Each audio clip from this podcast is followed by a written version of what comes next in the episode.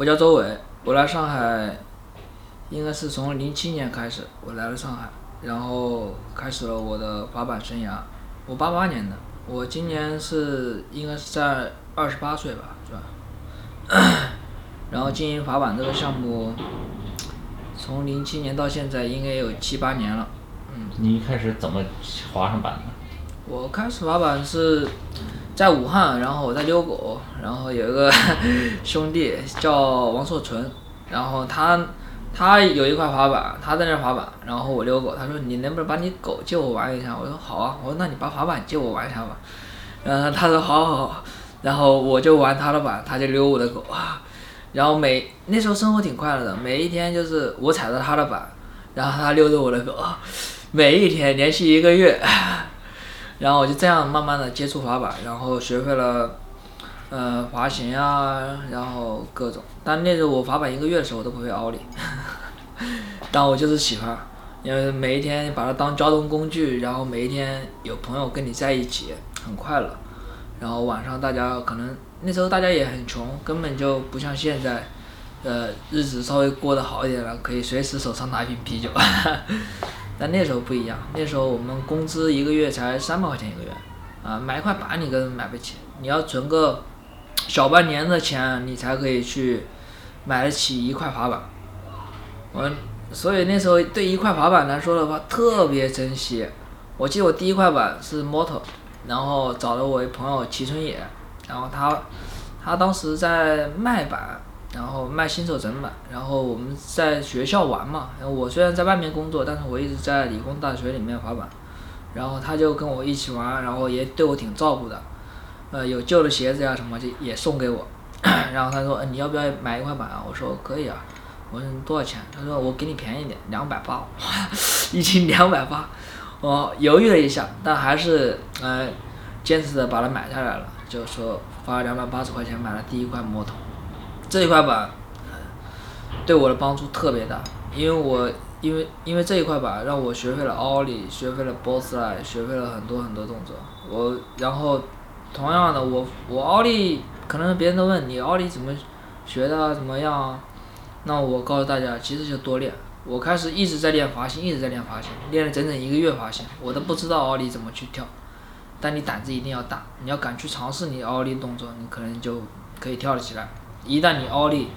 有所进步，那我的滑板生涯就真正的开始了。然后开始过一粒，过两粒，过三粒，差不多两个月我就过了三四粒吧。嗯，后来就 认识了我第一个朋友方程，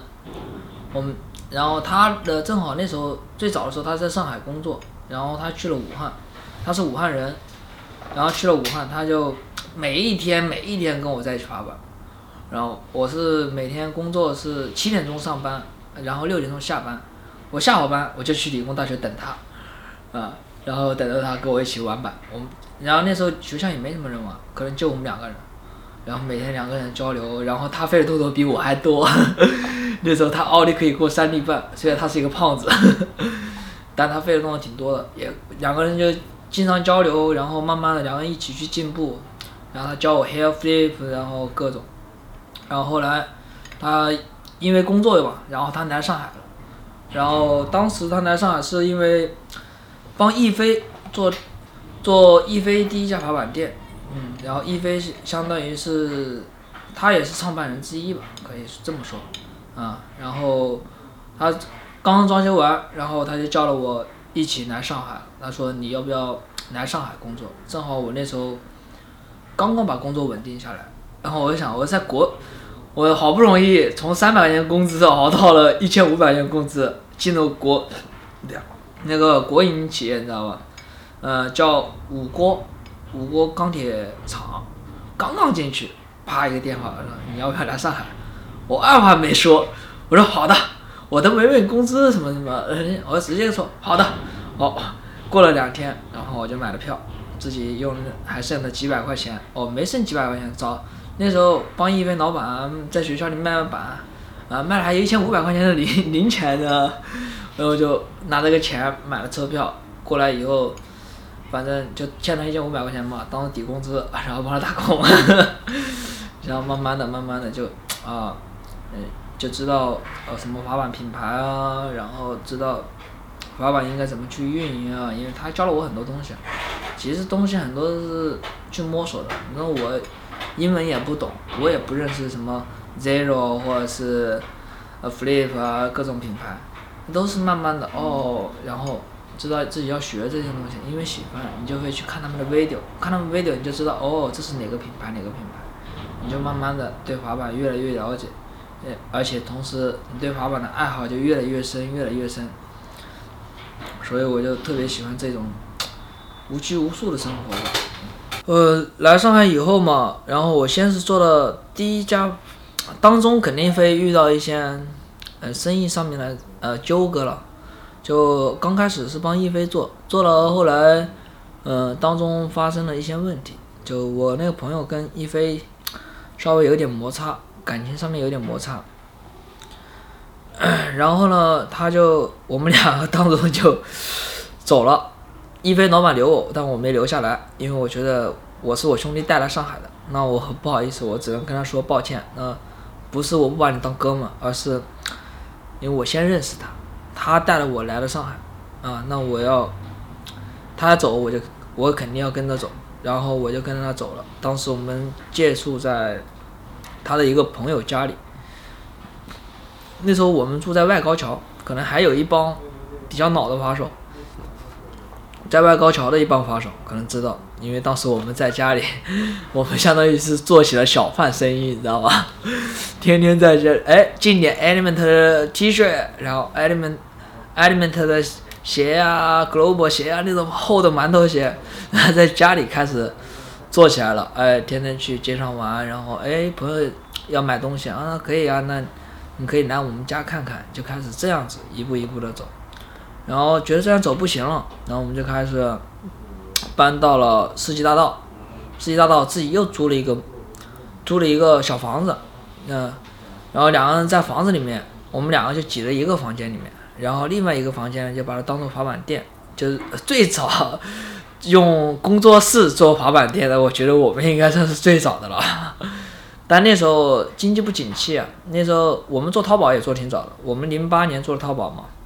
然后那时候淘宝一个月的收入也就两三千块钱，那我们一个月的房租两千五，上海不一样啊，一个月房租两千五，呃，这样不行的。然后后来我们俩又商量，啊，一起投点钱，啊，他他相比而言比我有钱多了，然后我是靠那些年打工啊，然后在家里拿了一些钱过来，然后跟他一起，呃，开了第一家店在科技馆，就因为他。嗯，开这家店其实是有点小的冲动，就因为跟逸飞原因嘛，所以，呃，其实为了说，我操，我要报仇那种 感觉，你知道吗？那时候小呀，我那时候才十八岁，十八岁的小孩懂什么，对吧？你要干嘛干嘛，反正我要滑板，我每天还是无忧无虑的在楼上滑板。那时候就，那时候滑板的人就有我，呃，刚开始是认识阿杰，因为刚开始就我阿杰。然后还有方程，我们三个人在科技馆滑板，嗯，然后很少有人在那里，真正在那边玩板的人可能只有四五个。然后后来我们在天天在楼上滑，然后我做了新的道具，做了 box，做了杆子，也做了小的斜坡，就自己做，因为我们找了一个小房间专门放道具，把那里变成了一个室外的板场。那时候慢慢的人气就开始增长了，从呃十个人可能发展到。五六十个人一个周末可能滑板，那还零零八年的时候就有那么多滑板人了，嗯，然后我们那时候是后来就认识的小鸡、蒋小斌、金运运，呃，上海人老一帮的。然后我真正滑板应该是跟着蒋小斌屁股后面 蹦跶蹦跶，没事，他有时候带着我去福州比赛啊，还有金运运，那时候金运还是我的 team manager 了。那时候我们是属于 Eternal 啊，属于 Eternal 赞助啊，那然后赞助我们版面，然后那时候呃，王毅北京王毅还开着车带我们出去比赛，那时候就感觉到了滑板的生活原来是这样子的，还有比赛，那时候从来没参加过比赛，那所以去参加比赛的时候也很拼的，虽然没拿到名次，拿了第四，但是很拼的，那时候感觉挺快乐。然后后来就这样慢慢的跟小吉、阿杰嘛都关系特别好，因为一直一起滑板，一起去杭州比赛干嘛的，出去 party，然后就后来我想把业务发展大一点，就人随着年纪大嘛，就年龄大嘛，然后想，诶，要不我们发展把业务发展大一点，正好有那时候有个机会就是我们隔壁有个领先轮滑俱乐部，然后他的经营的这一块场地，那时候门票四十，这个场地门票四十，零九年，零九年门票四十，那来玩的人肯定都是轮滑的人了，滑板的人也没有几个，那想他们想发展更多的人群过来玩，就说，哎，那我免费把半家店给到你做做店铺，那时候我记得很清楚，我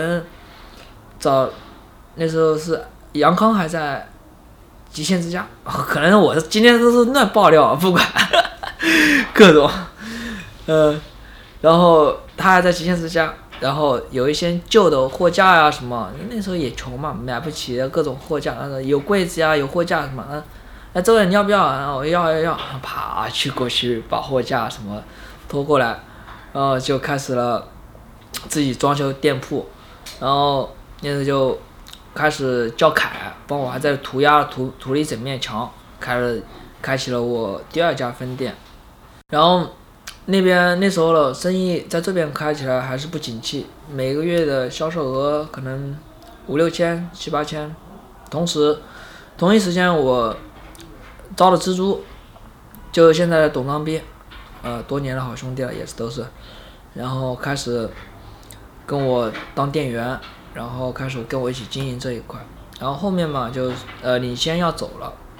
领先要走了，那这个场地说明要空下来了，那我们就在想，当时就正好阿杰找到我，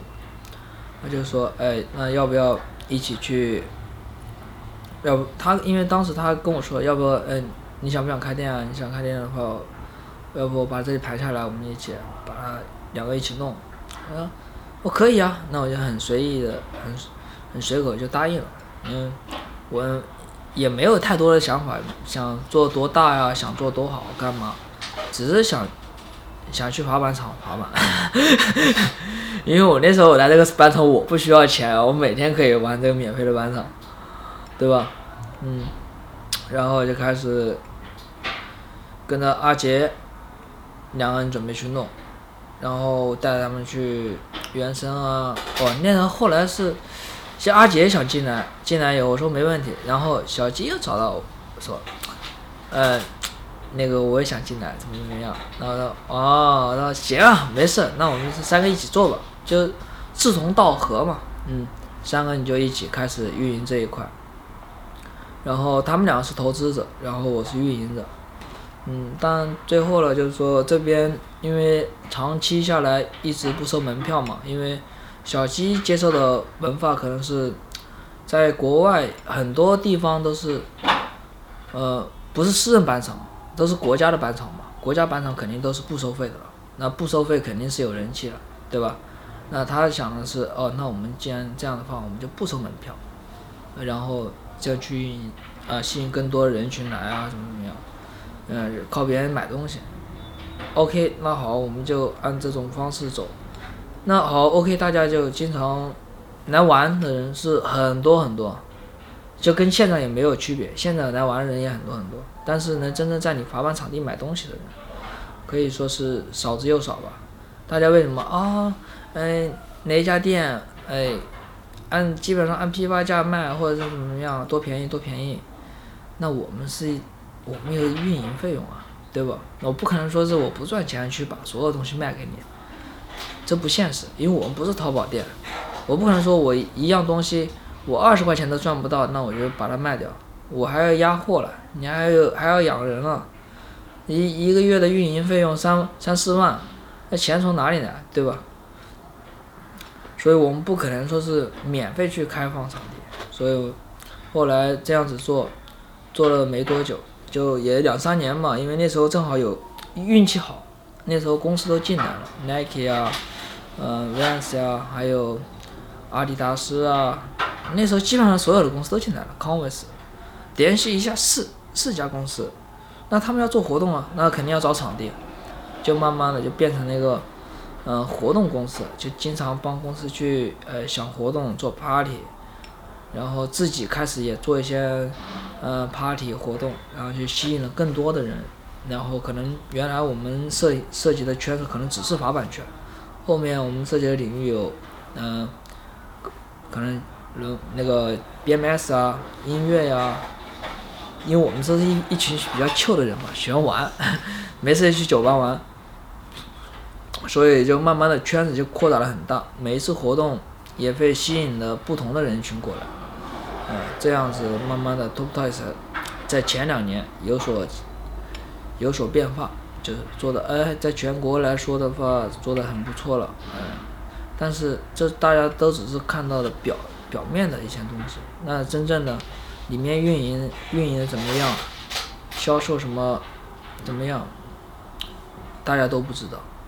都只知道哦，他们不靠不靠店赚钱，不靠什么赚钱，嗯，靠活动怎么怎么样骗公司钱，哪有啊？那真公司又不是傻子了，对吧？你说他们赚钱完全也是凭着自己的头脑，然后。去经营这个场地，让这个场地去维持，钱用到哪里了？用了用到了这个场地的费用，交了场租费，三四年来没赚一分钱，反而还亏了，哎，亏多少钱呢？我就不说了，对吧？这个也不好爆料。就是说运营板场，大家就像我过来做也是一样的，明知山有虎，偏要虎山行。嗯，有一句老话说：“男怕哦，女怕嫁错郎，男怕入错行。”我的入这个行是没办法，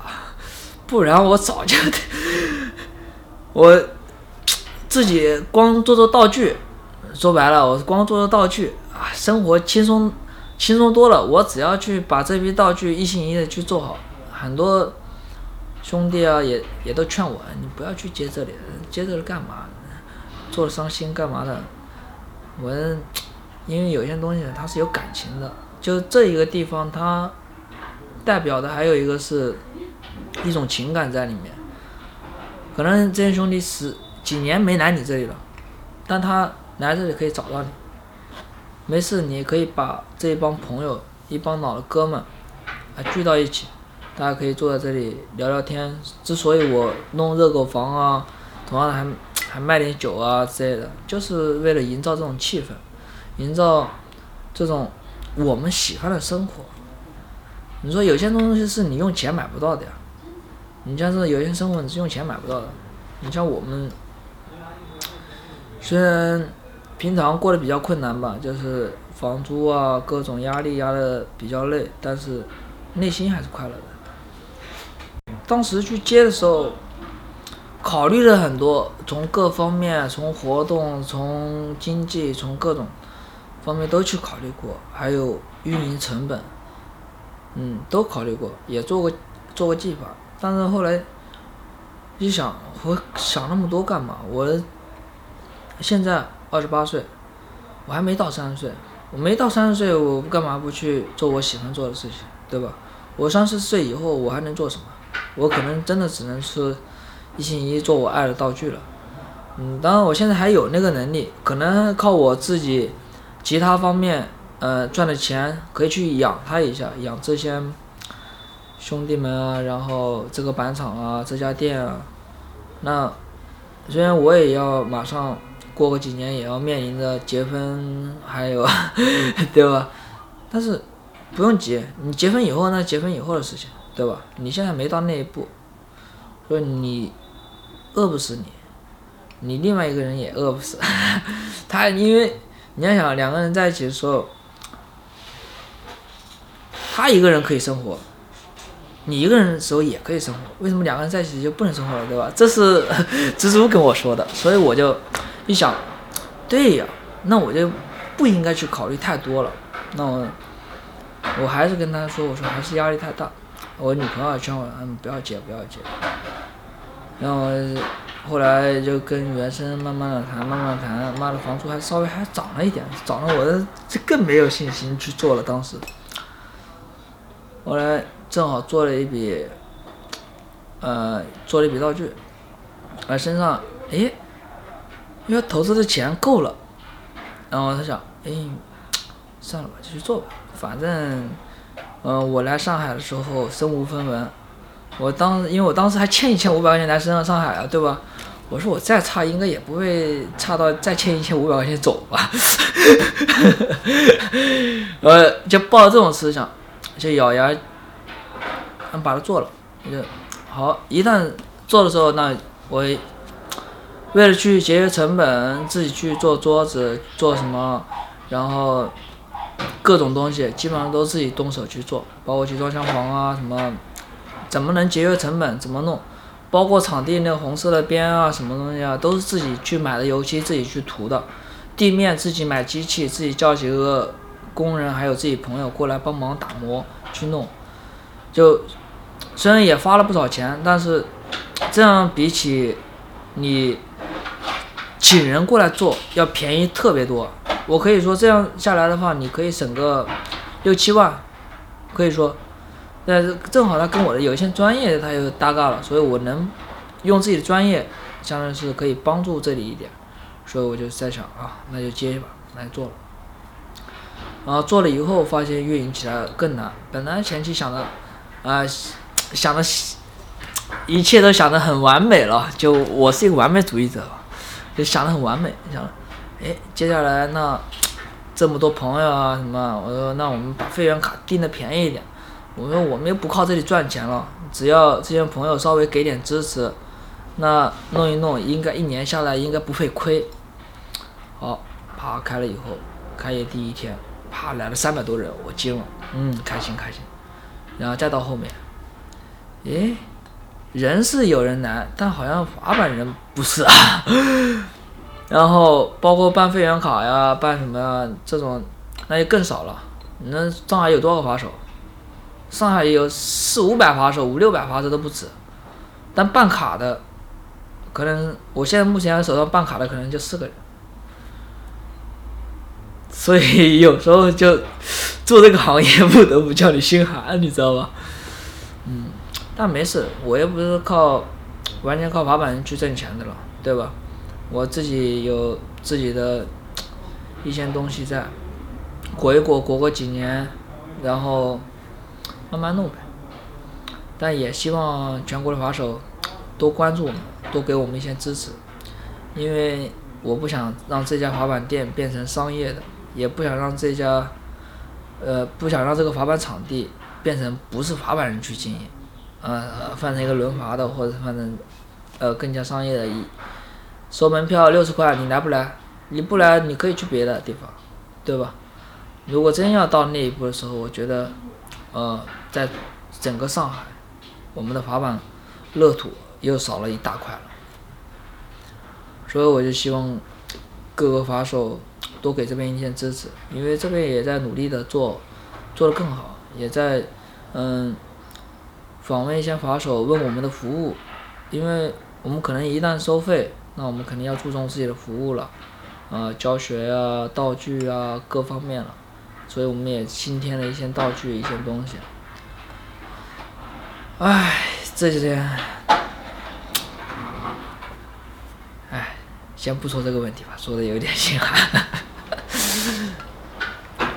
但没事，我知道还是有很多朋友还是很支持我们的，就就比如说那四个，对吧？嗯，但是但我们后续可能那个会员卡要涨价了，因为上次也说到了。因为这边的会员卡是要跟 S M P 相通嘛，S M P 是卖九百多嘛，然后我们是后为了公平一点，他希望我们涨价涨到八百，嗯，其实我开始的时候还没想过要涨价，但是为了合作嘛，大家公平一点起见，那还是不得不涨，所以我就定了一些时间，定到三月六号之前，那办会员卡的你就六百，你别别到时候大家。啊，发什么又骂我啊？我怎么怎么样？那我真不愿意听到这种话。他们对我是一个什么样的人，大家也不了解啊。那我想自己心里如何去做滑板，如何去坚持滑板，如何喜欢滑板，啊，怎么让我坚持下来的这些东西，然后去分享给所有的板友啊，我的朋友啊，因为同样像我这样的人很多，比如说上海的蒋小兵，然后还有一系列一系列的滑手，他们可能都坚持了二十年、三十年、四十年，那你要问他怎么去坚持的，他还是一个字，两个字，我喜欢，就是喜欢，没有其他的原因。你说我平常我去上班呀，受到各种东西的拘束，嗯，老板管你或者怎么样，那那种工作，可能说不是我我这种人喜欢的，我能一辈子你能选择你爱好的东西去作为你的工作，这是你的幸运和你的幸福。所以我也希望就是说，很多你真正喜欢滑板的，就像我前两天跟一个小孩聊天，我说，嗯，他我平常我可能不会跟一些小孩去聊太多，就可能忙自己工作干嘛，嗯，就正好遇到就随意的问他，我说你你怎么喜欢滑板的呀？嗯，啊我们真的是很喜欢滑板，我可能在地铁里面看到一个人穿的，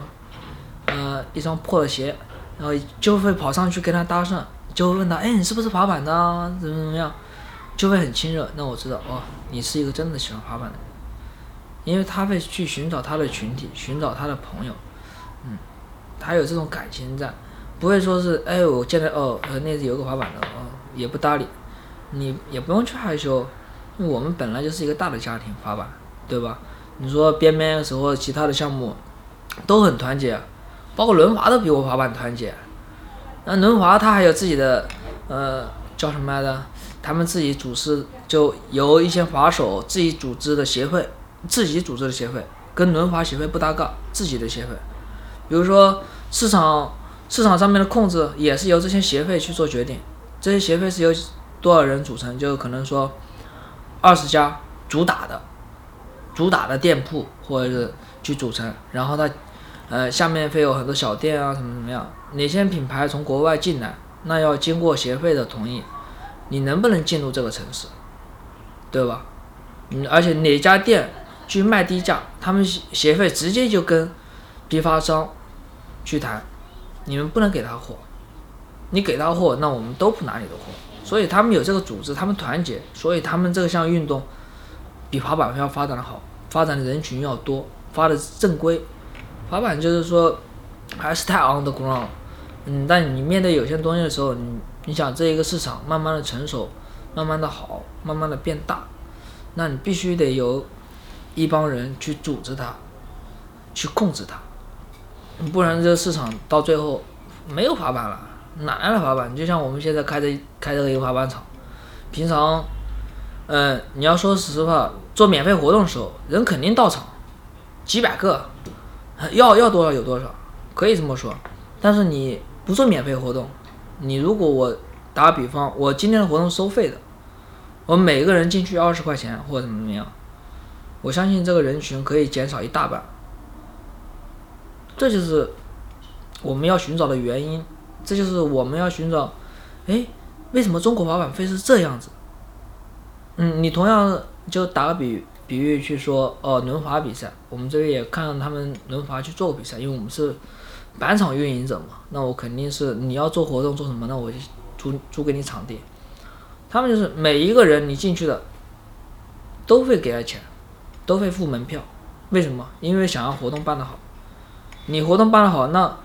取之民于民，用之于民，我们从哪里得到的钱，那我们肯定是用到哪里。不然这怎么叫真正的滑板人了？真正的叫滑板运营商了。你如果说是那种黑心商户，那我只是淘宝上面去卖便宜货，哎呀吧，我不管这市场乱还是好，我可以赚一笔走人。后续那摊子还不是由这一帮真正爱滑板人去收拾吗？说白了，那又有多少因为这个原因有多少商家倒闭？新疆两家店，对吧？倒闭了。我兄弟打的电话跟我哭，说：“哎呦，真他妈伤心，做不下去了，我店要关了。”啪啪，我说：“我现在市场是难做，但也没办法，我总会有一天，慢慢的这种文化会传播下去。就是说，我们去做做一些好的宣传和好的思想教育，因为我们现在只有 underground 或者什么什么那那些教育，但是没有一个好的滑板文化的教育。什么叫好的东西？嗯，比如说你去教他动作，教他你们如何去爱滑板，如何去，哎呀，就如何去帮助你当地的一些你的朋友，可能开店是你的朋友，嗯，因为他不没有从来没有把自己当过商人，然后去运营，然后这样的一帮人，你们去帮助他们一下，就是说，呃，就这个帮助很小，不需要说是你要用金钱或者什么，可能说，哎，他们做活动的时候，我们过来搭把手，呃，帮个忙，抬抬东西，这都是帮忙，这很小的一块，对吧？你你可以用你的双手，然后你可以去帮助他，这是一件幸福的事情。你就像我走在大马路上面，我可能看一个别人拿拿着货车，哎，上楼梯上不去，我都会搭把手去帮他抬一下。这就是我们人心的善良。你要，我们作为扒手，我们也一样，更要去帮助我们的扒手。那有些新手不懂，那他也不好意思问。那我希望更多的朋友，你们可以去告诉他，哎，这个动作怎么做，我可以教你。我们要友善，要把他当哥们一样，这样我们的群体才会慢慢的扩大。因为滑板它的宣传其实就是你是我的朋友，没有别的。你要用这种心态去对待，所以你的朋友也会越来越多。吃苦能干，有些东西不是我想的，是我必须要去做的。你年年纪轻轻，你干嘛？年纪轻轻你就应该去闯去拼，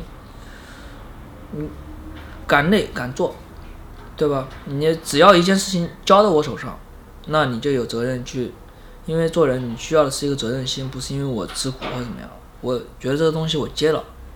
那我就要去把它做好。我不要外面说，哎，你做的东西一坨屎啊，你自己听着不舒服。所以你就是有责任。包括我们每次搭道具，可能搭到天亮或者怎样去弄，经常的是这样的。但是你抱的是一个希望，就是说，哦，我们可以做好，因为滑板里面没有做太多做这种事的人，你知道吧？基本上。滑板里面有很多东西，你是应该滑板自己去可以去做的，但为什么没有几个滑板人去做了？而都是那种商业的公司、商业的搭建公司、商业的什么什么各种公司掺在里面去赚那种，也不是滑板人的钱了，他赚肯定也是赚公司的钱，但他是滑板公司，对吧？那这这一方面，那我觉得应该是由滑手组成的团队，然后你们懂。滑板的各种角就是坡度啊、角度啊，这样的一些团队，然后你去搭出来东西，你有你有灵魂在里面，你做做一个 box，你都有灵魂，你每一个细节你可以控制到，因为我们一直都在研究这些东西，就自己，所以我们去搭道具，不是说我们能吃苦，而是我们是滑板人，我们想把这个东西做好，做的不想让。滑手因为在我的道具上面滑受伤了，不想让你们在这里滑滑的不舒服，所以会把很多细节、很多东西会考虑到周全。所以这就是别人认为我能吃苦，对我们是能吃苦，因为我们是吃苦长大的。哎，欢迎大家有空啊，多过来 The Place 玩一下、滑一下，要对得起我们的阳光。